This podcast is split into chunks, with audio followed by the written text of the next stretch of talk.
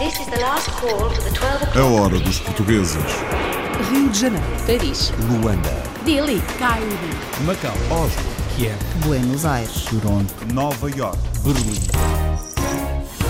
Aos 80 anos, a Câmara de Comércio e Indústria Belgo-Portuguesa recebeu uma medalha de mérito e abraça negócios assim. Temos uma loja eh, pequeno eh, desde 2014 que se chama Segredos de Portugal. Por que este nome? Porque trabalhamos com pequenos produtores, produtos que são não conhecidos na Bélgica. Queremos eh, ex- importar alguma coisa de exclusivo. Segredos de Portugal na Bélgica. Música do Mundo na Holanda, no Festival de um Português em Expansão. Quem diz num futuro ir para outros países e quem diz num futuro levar isto até Portugal. E eu acho que a música e a arte é uma das maiores ferramentas que promove a união do ser humano. E a arte tem esse poder, poder de unir. Eu acho que esse é o grande objetivo. Música e arte num festival com mão portuguesa na Holanda. Joanesburgo acolheu uma grande noite de fado e há sul-africanos que arriscam na canção mais portuguesa. Canoa, conheces bem quando a norte pela proa. Quantas bocas tem Lisboa e as muralhas que ela tem. A mostra de uma grande noite de fado na África do Sul. Quem se lembra desta música?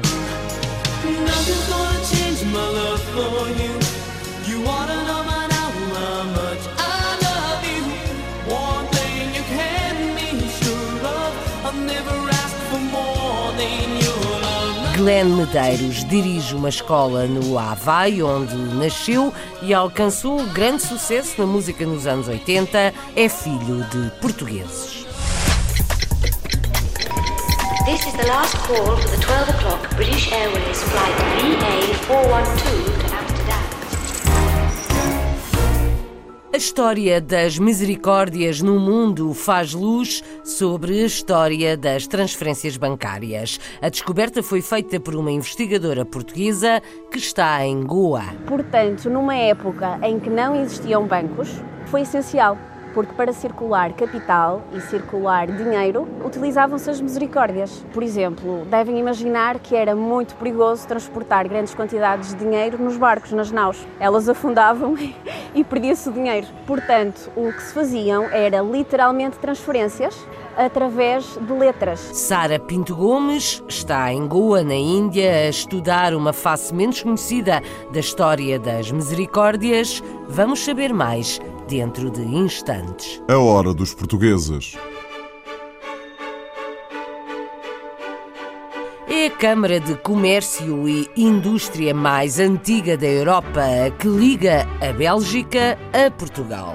Chegou recentemente aos 80 anos e recebeu uma medalha de mérito do governo português. Acolhe empresários belgas apaixonados por Portugal, tanto que já falam a nossa língua.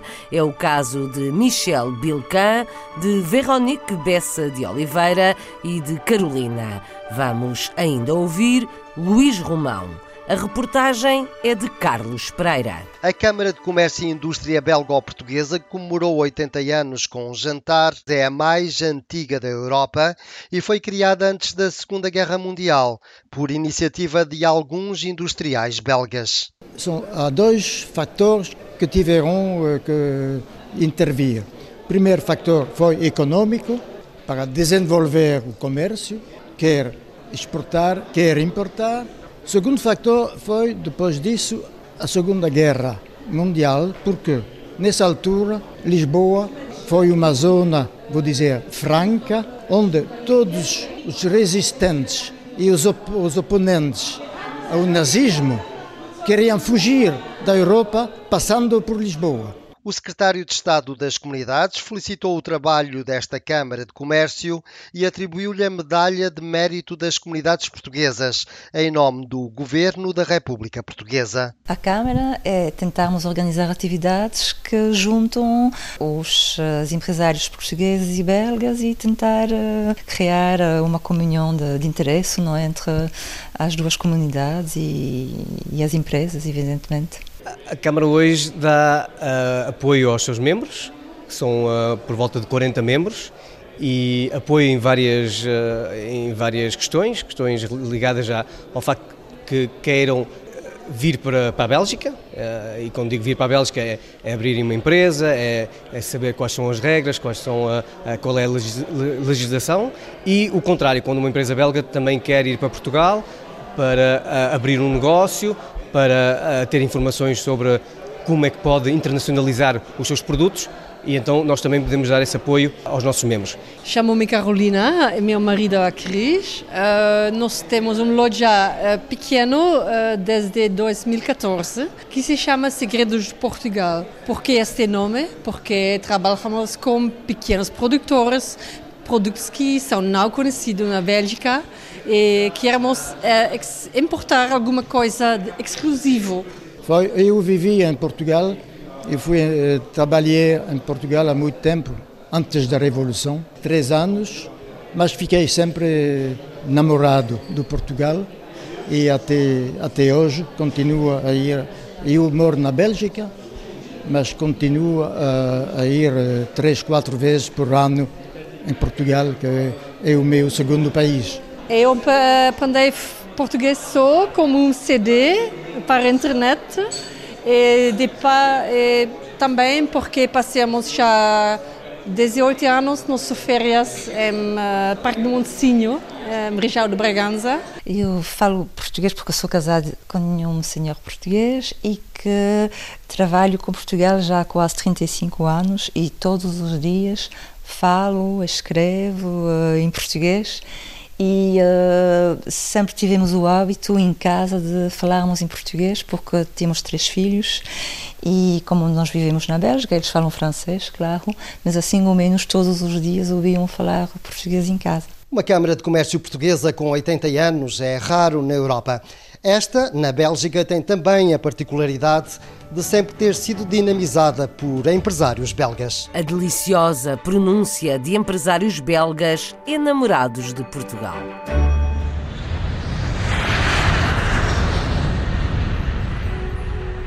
Uma investigadora portuguesa está em Goa, na Índia, para aprofundar a sua investigação sobre a história das misericórdias. Sara Pinto Gomes descobriu, por exemplo, como começaram as transferências de dinheiro à distância. Ana Aline Elvino de Souza é a guia da Hora dos Portugueses. Vai estar em Goa por algum tempo a estudar os documentos que se encontram nos arquivos de Goa e a relação que as misericórdias de Goa tinham com Portugal. Quando pensamos em misericórdias, pensamos sempre do ponto de vista como eles ajudavam os pobres, as molas, etc. Mas nunca pensamos do ponto de vista financeiro. A ideia de vir aqui a Goa uh, nasceu no seguimento de um projeto que eu tenho já feito há alguns anos de pós-doutoramento e que tenho estado a trabalhar a história das misericórdias. Tive a oportunidade de trabalhar num projeto sobre a história da misericórdia do Porto, no qual fui percebendo que a ligação com as misericórdias no ultramar era muito grande. Eu no arquivo do Porto encontrei bastante correspondência com Goa, que era uh, uma das misericórdias com maior importância uh, aqui na Ásia. As misericórdias foram criadas no início do século XVI, logo nos primeiros anos. Foram criadas pela coroa e rapidamente espalharam-se por todo o reino conseguiam conceder apoios e, e, tratar dos doentes. Normalmente estavam responsáveis pelo hospital local, portanto acolhiam doentes, distribuíam esmolas a quem precisava, cuidavam das viúvas, cuidavam dos órfãos e estas atribuições eram também seguidas aqui nas misericórdias do ultramar, nomeadamente aqui na Ásia. E elas funcionavam em rede. Ou seja, era estipulado que tudo que fosse misericórdia daqui transferia a informação para Goa, Goa recolhia, transmitia para Lisboa, Lisboa transmitia para o resto do reino. Portanto, numa época em que não existiam bancos, foi essencial, porque para circular capital e circular dinheiro utilizavam-se as misericórdias. Por exemplo, devem imaginar que era muito perigoso transportar grandes quantidades de dinheiro nos barcos, nas naus. Elas afundavam e perdia-se o dinheiro. Portanto, o que se faziam era literalmente transferências através de letras. Ou seja, por exemplo, vamos imaginar que um determinado mercador com muito dinheiro falecia e deixava uma grande herança. A Misericórdia de Goa não ia enviar esse dinheiro todo para Lisboa. o que fazia era enviar uma letra de câmbio uma, ou uma carta em que dizia à Misericórdia de, de Lisboa que nos fundos, nas arcas de dinheiro que houvesse em Lisboa, eh, pegassem nesse dinheiro e distribuíssem aos herdeiros. Então criava-se uma espécie de conta entre a Misericórdia de Lisboa e a Misericórdia de Goa. Portanto, eram literalmente transferências como, como hoje em dia se fazem. Sabe-se muito sobre misericórdias, tem-se trabalhado muitas misericórdias, mas mais nos aspectos assistenciais, eh, dos hospitais, mas em relação a estas práticas eh, financeiras de crédito, ainda se sabe pouco. Uh, e portanto eu vou tentar contribuir mais um bocadinho para, para essa história. O testemunho da investigadora Sara Pinto Gomes, em Goa, a estudar as misericórdias desde o século XVI. Canoa, conheces bem quando a norte pela proa. Quantas bocas tem Lisboa e as muralhas que ela tem. Foi uma grande noite de fado na África do Sul. Vamos ouvir mais já a seguir. Um músico português na Holanda criou um festival com o seu nome e já passou de Haia a Roterdão. Marco Santos quer mais, como vamos ouvir na reportagem de Marisa Fernandes para a Hora dos Portugueses. Marco Santos é músico e vive há mais de 10 anos na Holanda. Trabalha como compositor, baterista e percussionista com artistas de várias nacionalidades e diferentes estilos musicais. Após ter lançado o seu primeiro disco em 2013 na Holanda, surgiu a ideia de criar um festival de música intitulado Marco Santos and Friends United, que já vai na quinta edição. Começou na cidade de Haia, onde reside, e este ano também se realizou na cidade de Roterdão. Eu vivo na Holanda quase há 11 anos, vivo em Haia. Desde que vim para a Holanda sempre trabalhei muito com vários ambientes diferentes, desde música para dança contemporânea, para teatro, depois vários estilos de música, desde música brasileira, africana, jazz, tudo um pouco. Em 2013 lancei um disco, na altura saiu muito bem, foi bem sucedido não só cá como em Portugal também, que se chama Old Portrait. E foi quando lancei esse disco, houve um interesse muito grande pelos diretores e programadores do Par de Van Troia, que é uma casa de espetáculos das mais conceituadas e mais antigas da Holanda, que é em Haia. Eles gostaram muito do meu disco e convidaram para criar uma noite assim diferente. E aí começou Marco Santos in France. Entretanto, de uma forma natural também houve, começou a haver um interesse de levar este, este concerto, este ambiente, este festival para outras cidades. E este ano foi a primeira vez que viemos para Roterdão, aqui no Grounds, que é um centro muito importante da música do mundo aqui em Roterdão. A noite em si são 5 horas de programa, três sets de uma hora cada, de ambientes diferentes, de música diferente e cada estilo de música também traz a sua energia, não é? A música brasileira tem um certo tipo de energia, a música africana tem outro, o jazz tem outro. Depois também tento pôr uma ou duas composições minhas no, no, no ambiente. Convido artistas que para mim são artistas com quem eu toco, com quem eu já gravei, que eu gosto imenso. Tenho o Rodrigo Cordeiro de Portugal, o Miguel Sucasas de Espanha, o Alim Dyer Rose, que é um grande master percussionista, filho do Dudum Rose, um dos 43 filhos do Dudum Rose do Senegal, que é para mim um dos melhores percussionistas a viver na Europa. Depois tenho a Dina Medina, que é uma cantora cabo-verdiana muito conhecida e que canta, tem uma voz incrível. O Paulo Bauman, também cabo-verdiano, grande músico, grande amigo. O Danilo Tavares no baixo. Kees Helderblom, que é holandês, mas é mais brasileiro que holandês, que toca violão, sete cordas. A música brasileira é muito forte e é grande amigo também. Depois dois grandes músicos do Senegal que por acaso estão cá neste mês, que é o Jacob Koulibaly e o Ibu Calabas, que é um guitarrista e, e outro que toca calabaça. E depois um grande cantor senegalês que vive aqui na Holanda há muito tempo, que é o Omar K. O que eu tento fazer nesta noite é juntar aquilo que faço na minha vida normalmente. Daí este ano ter eh, também pintores, artistas visuais, esta multiculturalidade esta diversidade de artes, a magia que acontece é tão forte e acho que é isso que me move. Eu não faço isto para mim, eu faço isto para o todo, para todos. De repente, numa noite, encontram-se vários artistas que não se conheciam, encontram-se várias pessoas que não se conheciam e cria-se ali uma afinidade incrível e uma magia. Daí vir o nome United, que é o nome que a partir deste ano vai estar sempre presente, porque tem a ver com isso. Eu uh, acho que para mim a grande mensagem é focar naquilo que nos une. Esse movimento United é uma coisa que eu gostaria de propagar. O objetivo é isto alargar ir para várias cidades. Já estou em contato, na verdade, com Utrecht e Amsterdão para um futuro. E quem diz num futuro ir para outros países e quem diz num futuro levar isto até Portugal.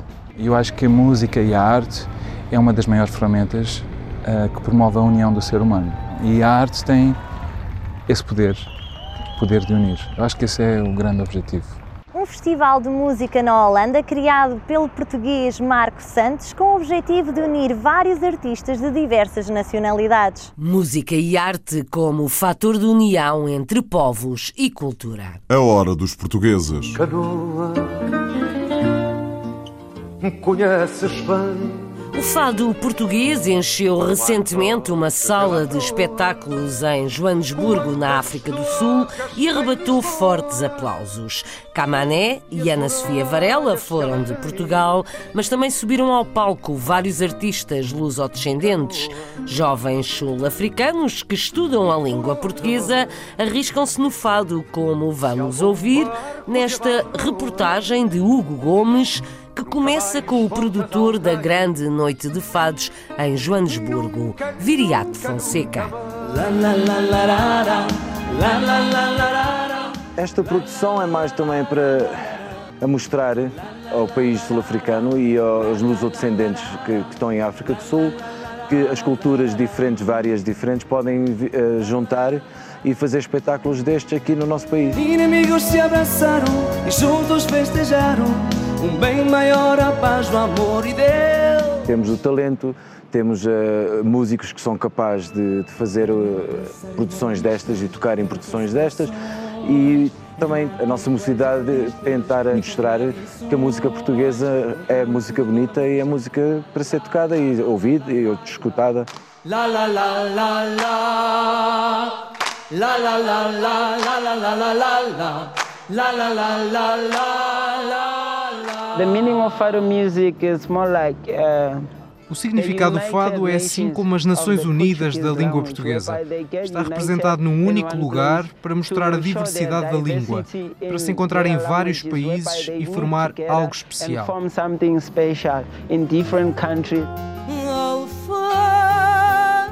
não cheira é obviamente uma canção, mas mais do que uma canção é uma emoção. Fé e saudade, e é por isso que saudade é uma palavra portuguesa, porventura a única, que não tem tradução literal em mais nenhuma língua do mundo.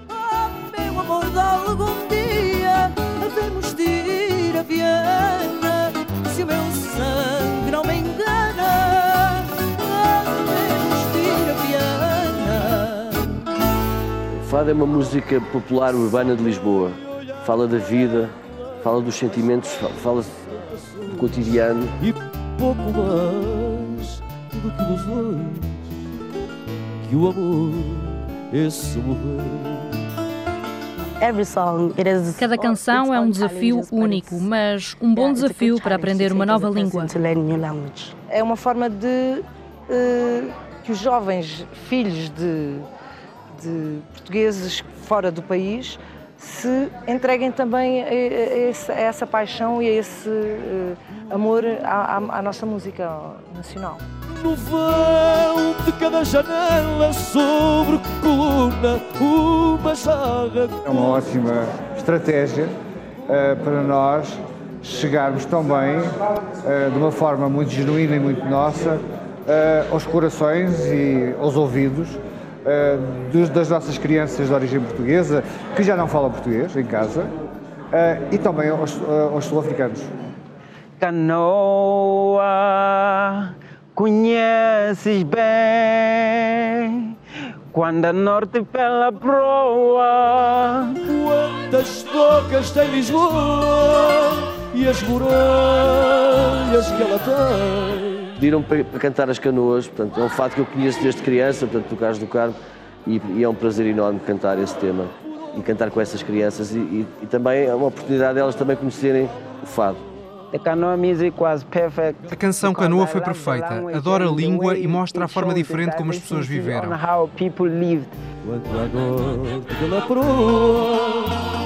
Quantas tocas tem Lisboa e as Tudo uma boa maneira de celebrar uh, também, que é isso estamos a fazer também, o centenário de Nelson Mandela. Nunca nunca, nunca, mais. O fadista Camané, acompanhado de um coro sul-africano, numa grande noite de fado na África do Sul. A hora dos portugueses.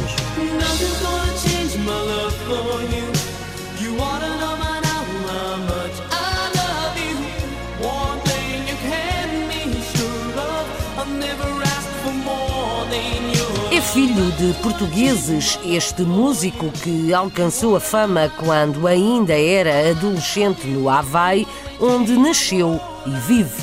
Glenn Medeiros conheceu Mário Soares, que o convidou a conhecer os Açores, onde estão as raízes do músico. A música que ouvimos era muito, muito famosa nos anos 80. Atualmente, Glenn Medeiros dirige uma escola no Havaí. Conta o Nelson Ponta Garça. Glenn Alan Medeiros é um cantor de descendência portuguesa que alcançou grande sucesso internacional nos anos 80 e 90. Hoje, professor e diretor de escola paroquial em Honolulu. Both my mother and father are, are pure Portuguese, so Os meus pais são ambos portugueses puros. Ainda me lembro de alguns familiares meus viverem nas plantações em Kauai. Como sabem, os portugueses vieram para o Havaí para trabalhar nas plantações de açúcar. E algumas das minhas tias ainda viviam nas plantações de Kauai. Recordo-me de lá ir às festas que eles tinham de vez em quando e tinham um estilo de música que era o cachi-cachi, que era uma combinação de diferentes estilos de música, havaiano, porto-ricano e alguma influência portuguesa. combination of uh, different types of music, a little Hawaiian, a little Puerto Rican music, and some Portuguese influence. Glenn Medeiros tinha dois sonhos: ser cantor e professor. I had two dreams as a child. Quando era criança tinha dois sonhos, ser cantor e ser professor. Aos 24 anos decidi voltar a estudar e em 4 anos comecei a dar aulas. Comecei a ensinar em escolas públicas e depois mudei-me para escolas privadas. Tornei-me gestor e vice-reitor na escola de Caricamo Coronado. Agora sou presidente na escola St. Louis, que é a escola católica mais antiga do Havaí. Foi entre os 10 e 16 anos que a sua carreira atingiu o auge com a Polygram e vários singles a atingir a posição de topo na Europa e Estados Unidos da América. I sang quite a bit in Eu ainda cantei bastante aqui no Havaí, entre os 10 e os 16 anos, quando assinei contrato com a Polygram. Rapidamente comecei uma tour por 40 países diferentes. e diverti-me imenso, aprendi muito, especialmente porque era de uma cidade muito pequena, Kauai, no Havaí.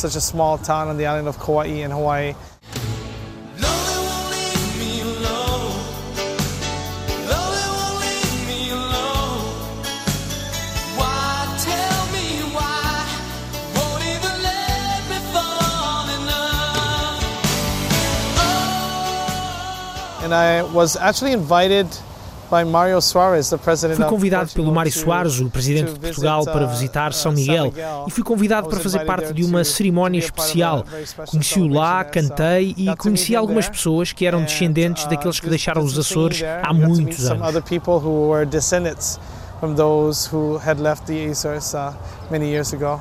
Glenn Medeiros destaca o esforço, disciplina e dedicação dos primeiros portugueses no arquipélago. What I would like to say is that I'm extremely appreciative of the uh, my ancestors. Eu sou admirador dos meus antepassados que gave up a desistiram lot de to muita coisa para virem para o Hawaii to- Havaí to para nos provide us a proporcionarem better uma life. vida melhor.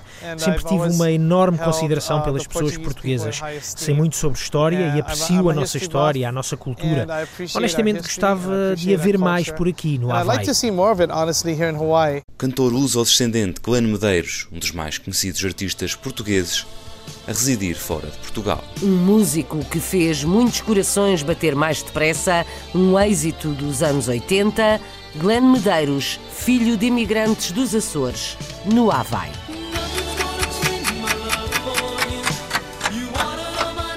A Hora dos Portugueses, com sonoplastia de Paulo Cavaco, edição e apresentação de Isabel Gaspar Dias. Call for the 12 o'clock British Airways flight VA412 to Amsterdam. A hora dos portugueses.